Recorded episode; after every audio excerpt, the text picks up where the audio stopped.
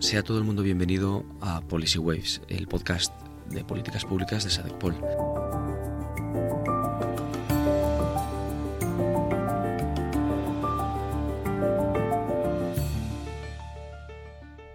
Hoy nos acompaña en SADECPOL eh, Aida Caldera, jefa de división del Departamento de Economía de la OCDE. Aida, muchas gracias por acompañarnos aquí en, en de Madrid. Un placer. Y que está, de hecho, a cargo de los estudios eh, para España. Y de hecho, em, habéis publicado en la OCDE hace poco eh, el último estudio económico para España, la Economic Survey, como, como la llamáis en, inglés. Eh, estos estudios, que yo por cierto conozco bastante bien porque va a ser una buena parte de mis estudios doctorales en mirarme todas las surveys de, España bastante a fondo y os agradezco el trabajo que hacéis, como muchos investigadores, investigadores y policymakers aquí en España. Eh, evalúan en profundidad las, las condiciones económicas de un país eh, resaltando los desafíos eh, más urgentes que enfrenta, en este caso, España, eh, y también los pasos concretos, identificáis un poco los pasos concretos ¿no? que los gobiernos podrían dar em, para lograr reformas que ayuden a mejorar la prosperidad, reducir la desigualdad y mejorar en general el bienestar de las personas. esta última survey, este, este último estudio para España, que como digo publicasteis hace poco, eh, me ha parecido especialmente revelador en sus dos capítulos centrales, tanto el primero que es un poco más general como el segundo que es más enfocado.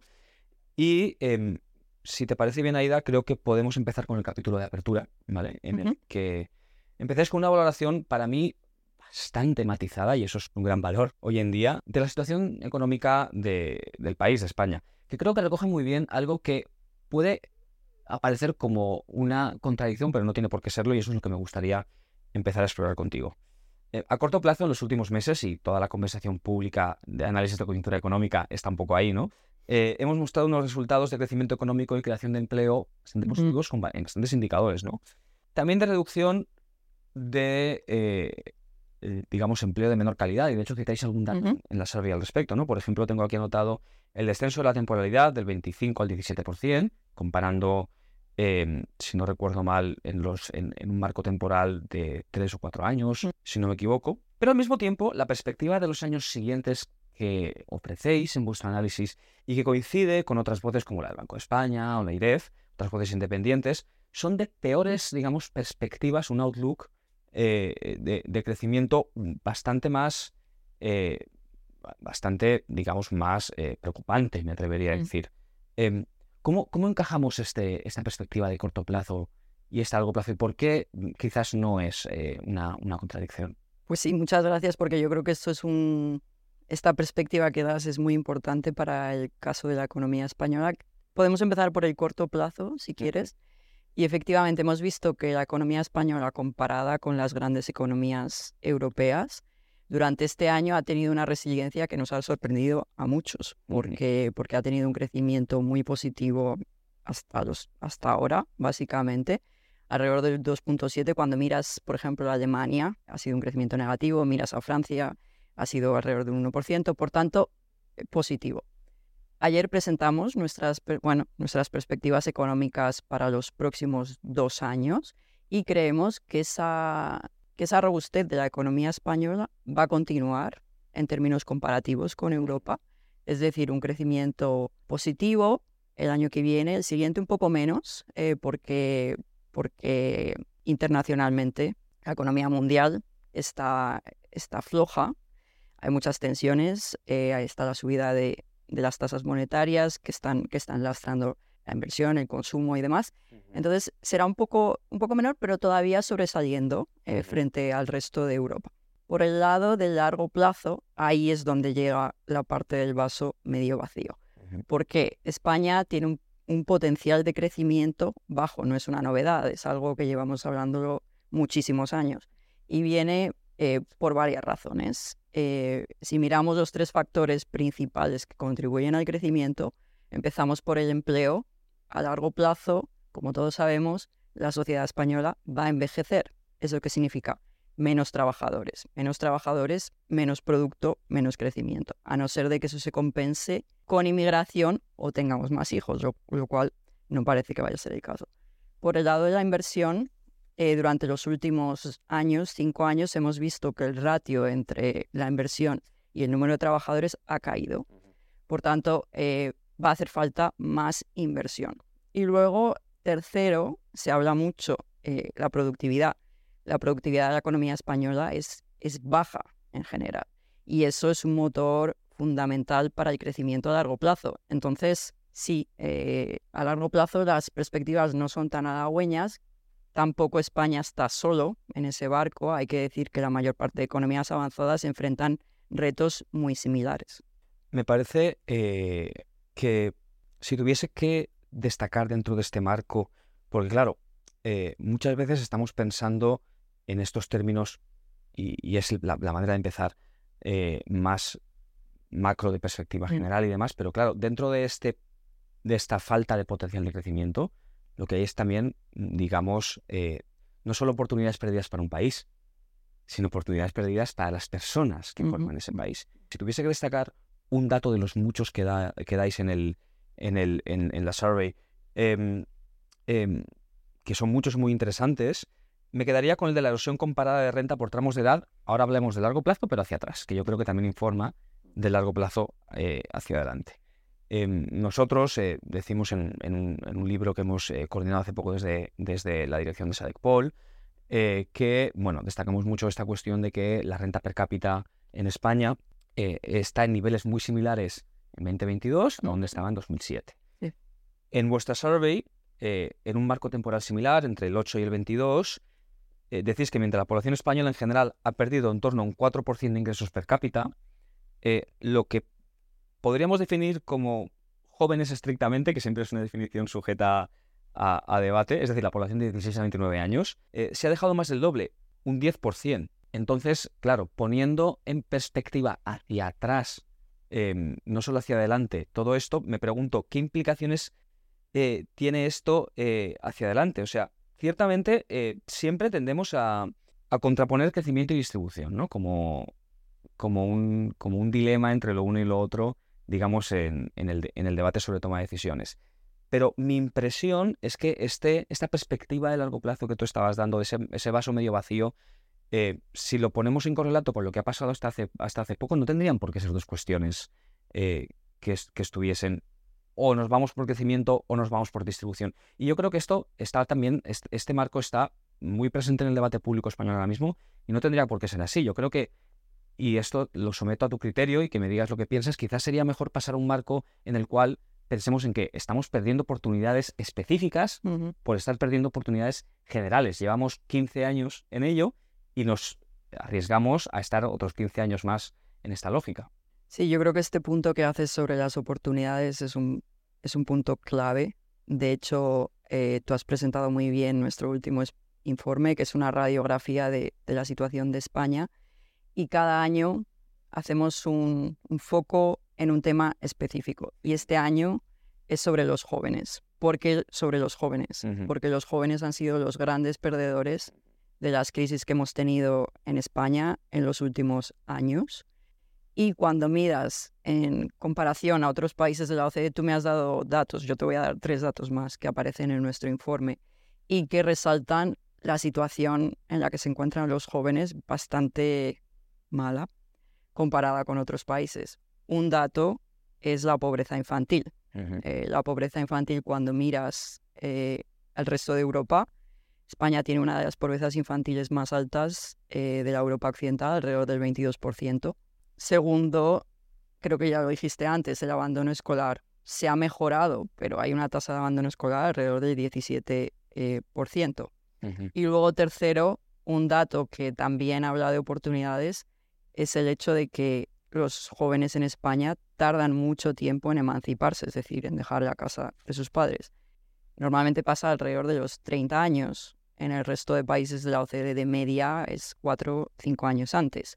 Entonces, em, hay pocas oportunidades para los jóvenes y, eh, y, es algo en lo que yo creo que es importante que haya un debate sobre, sobre cómo mejorar esa, esa situación. Un área importante que yo creo que es donde hay que centrar los esfuerzos, es cómo mejorar la transición de los estudios al mercado laboral.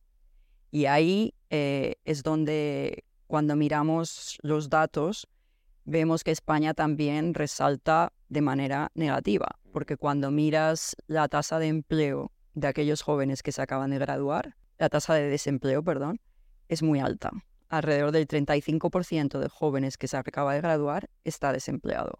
Eso es una anomalía eh, con los países de nuestro entorno. Entonces, formas una generación muy valiosa con conocimientos eh, recientes, con las nuevas tecnologías y demás, pero eso no se, no se incorpora al mercado laboral, no se incorpora al tejido productivo, por tanto es, es una pérdida importante. Entonces tenemos que pensar cómo acelerar y mejorar esa transición que además puede llevar a mejoras en la vida de los jóvenes, poderse emancipar, por tener una familia antes, etc. Y ahí creemos que, que, un tema muy importante es que tiene que haber una mejor adecuación entre lo que se enseña en la universidad, en, bueno, en estudios superiores, y lo que necesita el tejido productivo de la empresa.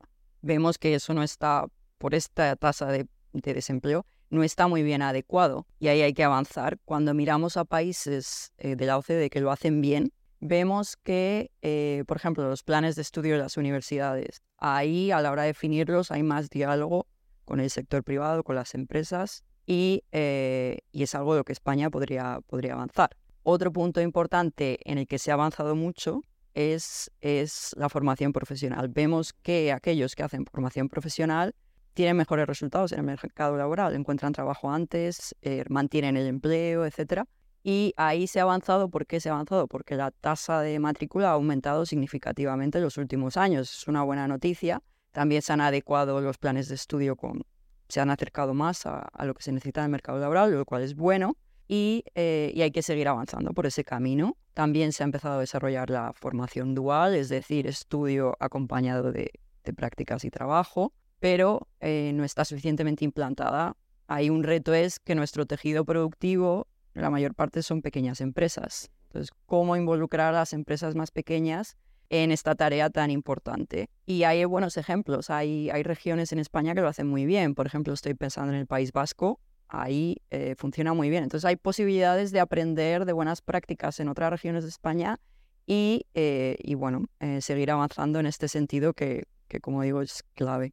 Me parece muy interesante que menciones la formación dual cuando además acabamos de conocer eh, una evidencia bastante reciente de tres investigadores españoles, eh, si no recuerdo mal, Samuel Bentolila, Antonio Cabrales y Marcel Janssen, que muestran precisamente con un estudio muy bonito que acaban de hacer público hace poco, cómo efectivamente funciona mm. la formación profesional dual. Entonces ahora es que además no solo tenemos la intuición y la evidencia de otros países, sino que empezamos a tener también evidencia de que está funcionando eh, en España con la, con la incorporación con la incorporación de estos programas que efectivamente es, digamos, gradual y que, y que estoy de acuerdo con que, con que digamos, eh, no estaría de más un, mayor impulso, porque además cuando miras tradicionalmente la estructura de nivel formativo alcanzado del perfil de población de 25 a 55, yo siempre la defino como un reloj de arena, ¿no? El problema que tenemos en España no es tanto que tengamos eh, demasiados graduados como algunos se atreven a decir, no, lo que tenemos es, una, es, un, es un problema de estrechez Exacto. en la formación media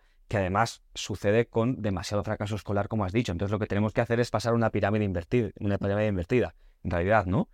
Pero ese esfuerzo de, pasar una pirámide invertida tiene mucho que ver con reformas específicas de cómo se hacen las cosas, pero quizás también hay una dimensión de en qué gastamos el dinero y cuánto gastamos el dinero, ¿no? Y claro, ahí nos metemos en otra cuestión que también mencionáis y que ponéis, eh, de hecho lo, lo, destacáis mucho al principio, yo creo que de manera muy apropiada y muy necesaria en el capítulo 1, eh, de, bueno, estos instrumentos para reforzar y alinear más oportunidades y prosperidad, eh, pues eh, implican gasto público, implican inversión, perdón, pública, y sois muy claros, yo creo, bastante claros en, la survey, en, la, en el último informe, en destacar que la trayectoria pasada y esperada de, la deuda en España no es precisamente esperanzadora. Em, pero al mismo, al mismo tiempo también vale la pena decir que es claro que no estamos, creo que es claro que no estamos en la situación estamos en la crisis de deuda hace 10 años. Em, ¿Cuáles son los parámetros y las implicaciones del problema de la deuda en España y cómo esto deberíamos manejarlo en el marco de, la, de las reformas eh, de, las que habláis en, en, la, en, el, último informe para España? Lo que mencionamos en el informe es que, como bien es sabido, la deuda pública en España está actualmente en niveles históricamente altos. Eh, España no está sola porque, porque todos los países avanzados eh, están en niveles de deuda muy altos. ¿Por qué? Porque hemos, como comentaba antes, hemos tenido tres crisis muy importantes en los últimos 20 años y esto ha añadido mucha deuda. Cuando miramos al conjunto de los países de la OCDE, ha añadido 44 puntos porcentuales de PIB de deuda desde el 2000. Es enorme. Entonces, eh, en ese sentido, pues España no está solo. España ahora tiene más o menos 113% de deuda pública y eh, lo que decimos es que mirando a futuro, mirando a una economía, como decía antes, que, que tiene un potencial de crecimiento bajo y que tiene una población que va a envejecer, por tanto, mayores gastos eh, de salud, de pensiones y también otros retos como la transición eh, energética, mayor gasto en defensa, que también se, va, se planea. La cuestión es, eh, hay que hacer espacio para, eh, para esos gastos y también para mantener gastos importantes, como decía antes, la inversión o gasto en educación para, para potenciar el crecimiento. Entonces nosotros lo que decimos es que es importante que se reduzca esa deuda paulatinamente y se está haciendo. Quizás sería aconsejable hacer un poquito más rápido. Y la pregunta es cómo hacerlo. Em, y yo creo que tiene que ser por las dos partes, por la parte de los ingresos y por la parte del gasto. Porque cuando miras el caso de España, comparas a otros países de nuestro entorno, de Europa, ves que en términos de gasto público, España no tiene un gasto público muy alto comparativamente lo que tiene son unos ingresos más bajos. entonces, eh, entonces, habrá que ir por ambos lados. Por la parte de los ingresos, cómo mejorar los ingresos de una forma sostenible en el tiempo. Y ahí hay varias palancas. Eh, por un lado, seguir reduciendo la evasión eh, fiscal, reducir muchas deducciones que hay en nuestro sistema impositivo por las que se escapan muchos millones de euros y luego también eh, algunos impuestos. Hay bases impositivas que son pequeñas, como por ejemplo el IVA. Eh, tenemos IVA reducidos que hacen que la capacidad de recaudar de este impuesto sea menor que en otros países. Por el lado de los impuestos medioambientales, que sabemos que tienen un doble beneficio, recaudar, pero también reducir las emisiones. Ahí también España está por debajo en recaudación de otros países, incluso ha ido bajando. Mm. Entonces hay márgenes para aumentar los ingresos, eh, mejorando el sistema impositivo. Y bueno, hay muchos estudios en España que demuestran cómo hacerlo en detalle. Y hubo, incluso un comité de expertos que, se, que se pidió que hiciera un estudio. Nosotros recogemos y estamos alineados con esas propuestas. Hay que implementarlas. Por la parte del gasto, lo importante ahí es proteger la inversión pública, que es baja en España, y gastos productivos como en educación. Eso es lo importante. Y reducir ineficiencias de gasto que existen como, como en todas partes. Eh, luego, además, en España hay un peso significativo en el gasto público de pensiones y de desempleo. Por tanto, seguir bajando el desempleo ayudará a reducir esos gastos y, y por otro lado, eh, atajar el, eh, los costes del envejecimiento, favoreciendo que tengamos una vida laboral eh, más larga. Em, en, lo, en, el frente del desempleo es interesante, eh, te voy a retomar ahí un poco, porque, claro, tendemos a pensar muchas veces, mi impresión, no sé si la compartes, es que hay ciertas eh, inversiones públicas que se consideran como gasto que no nos, en, el que, en el que es mejor no incurrir o que se priorizan otros a corto plazo, pero sin tener en cuenta que ciertas inversiones, por ejemplo en educación, probablemente revertirían en un menor gasto público a largo plazo. Yo creo que esta perspectiva, esta trampa, en realidad es una trampa relativamente inevitable entre el corto y el largo plazo, que se da en todas las democracias en mm, general, mm. en todos los países de la OCDE, pero mi impresión es que deberíamos salir un poco, poco más de esta lógica ¿no? y empezar a pensar en, ciertos, en ciertas partes de nuestros presupuestos en España como algo que nos va a ayudar, aunque suene paradójico, a reducir el gasto público a largo plazo. Sin embargo, en otras, por ejemplo, mencionabas las pensiones, que para mí son un poco pues el elefante en la habitación. Em, y hacéis una valoración, yo creo, de, de, en qué medida lo son. ¿Qué valoración te merece a ti el, digamos, el track record de nuestro país en enfrentar esta realidad demográfica que para mí en los datos, de, en los datos de, del INE eh, o en las proyecciones que también hace IREF es, bastante nítida, que no es que se nos vaya a medir encima, es que para mí ya, ya, está, ya está sobre nosotros. Y eh, también cómo conecta esto con eh, de qué manera nuestro estado de bienestar incorpora la dimensión de equidad, de equidad generacional o no la incorpora. Sí, este es un punto mm, muy importante en cuanto a la equidad generacional sobre las, sobre las pensiones, bueno, el gasto obviamente viene de algo positivo, que es que cada vez vamos a vivir más tiempo. Eso, es, eso es un punto muy positivo y ahí en ese sentido España está entre los países que van a tener un mayor envejecimiento. Mira, estamos cerca de Japón, de Corea y eso va a traer mayores costes. Obviamente en España durante los últimos 10 años se han hecho distintas reformas para atajar el, este gasto que va a venir y que ya está ahí eh, de las pensiones. Algunas eh, positivas, como por ejemplo la del 2011, 2013, que iban a llevar a reducir el gasto. Esas no se, la del 2013 no se implementó, también por oposición eh, poco social. Y ahora hemos visto otras recientes reformas en el 21 y el 23 que van a reducir gasto y van a aumentar ingresos. Pero cuando miramos el conjunto de las reformas em, y el impacto que van a tener a largo plazo sobre los gastos, teniendo en cuenta que obviamente estamos mirando muy a largo plazo y hay incertidumbre, pues vemos que eh, el resultado de todo esto va a ser todavía mayor gasto. Entonces ahí eh, nuestra posición en el informe es que, bueno, si hay que dar tiempo para ver los resultados de las reformas, porque es cierto que la estabilidad es importante, no se puede llegar a un acuerdo y luego a los dos años deshacerlo, porque, porque tiene que haber una continuidad en el tiempo, eso está claro, pero si fuera necesario de nuevo atajar el problema, eh, nosotros creemos, como hemos estado diciendo ya desde hace varios años, que sería importante seguir el ejemplo de otros países en la OCDE que han llegado la edad legal de jubilación a la expectativa de vida, que en el caso de España es alta. Entonces, eh, eso, eso ayudaría a reducir eh, los costes eh, de las pensiones.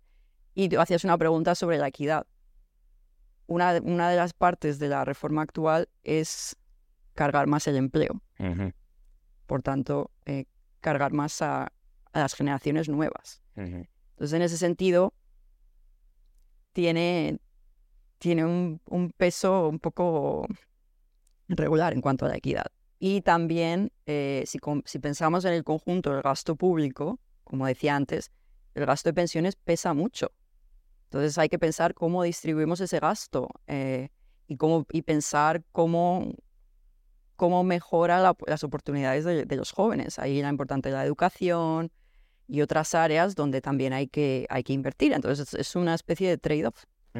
Y en ese trade-off es que tenéis un cuadro de, lo llamáis proyecciones ilustrativas, si, no, si no me equivoco, creo que es el concepto muy preciso, muy adecuado que usáis, del impacto de algunas de vuestras recomendaciones em, que, mm, que y contraponéis dos ahí que creo que puestas en conjunto ilustran muy bien esta dicotomía, ¿no? este trade-off. volver a vincular la edad de jubilación con la esperanza de vida, como estabas comentando, eh, podría añadir 1.6% eh, al PIB eh, con un efecto fiscal esperado positivo, en la línea de lo que estabas comentando.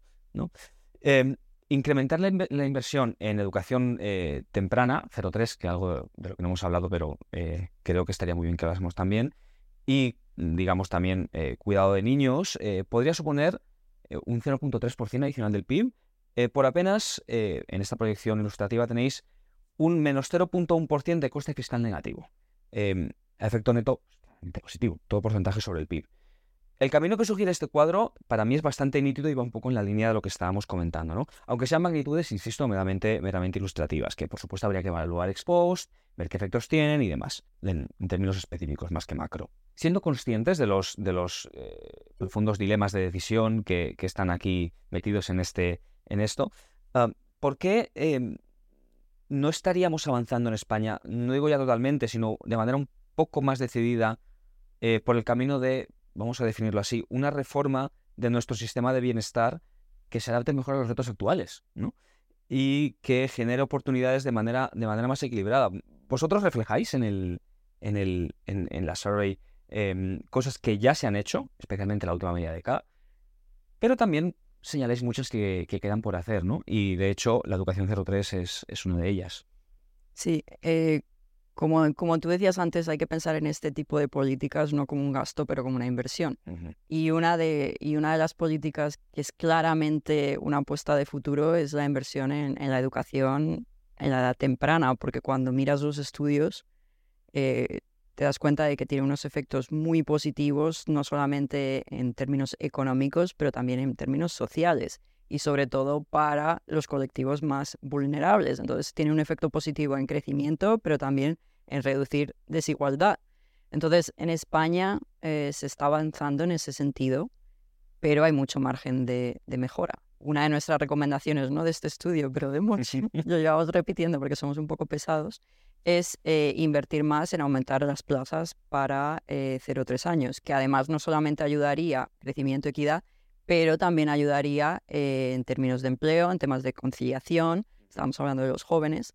Eh, cuando miramos las estadísticas, es una barrera importante al, empleo, al empleo sobre todo de las mujeres, el hecho de no, de no encontrar este tipo de, plazas.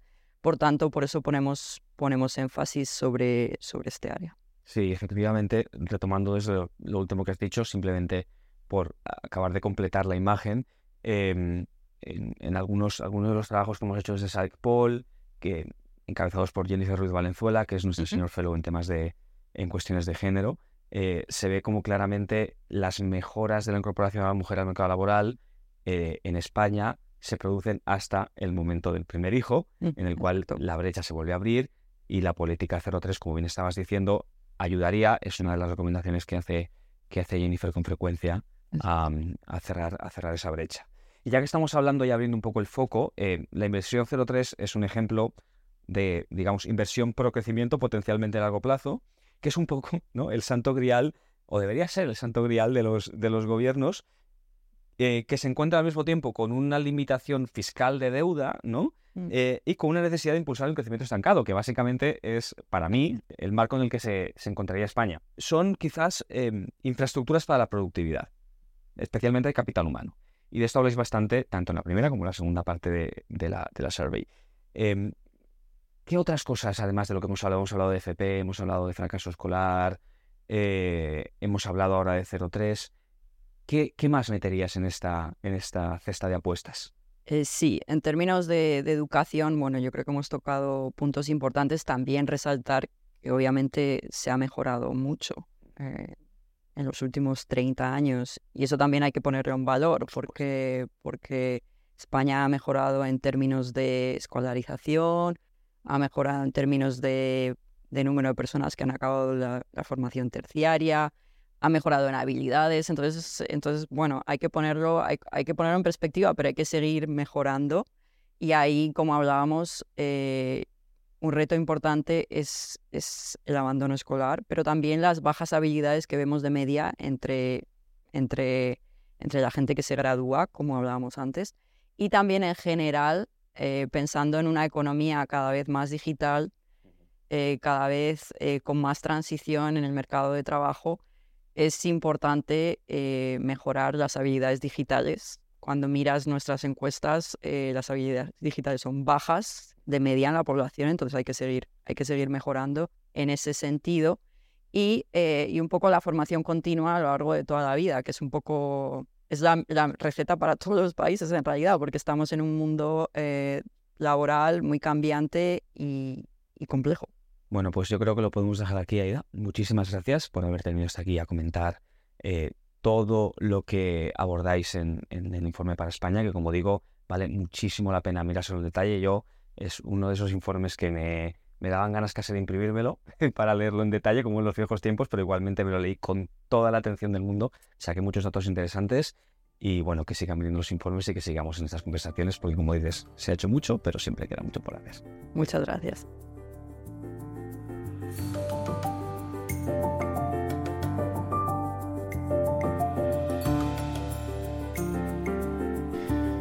Y hasta aquí esta edición de Policy Waves. Yo soy Jorge Galindo, soy el director adjunto de SADECPOL. Este podcast ha sido posible gracias a todo el equipo de SADECPOL, de SADE y a Media en la parte de la producción.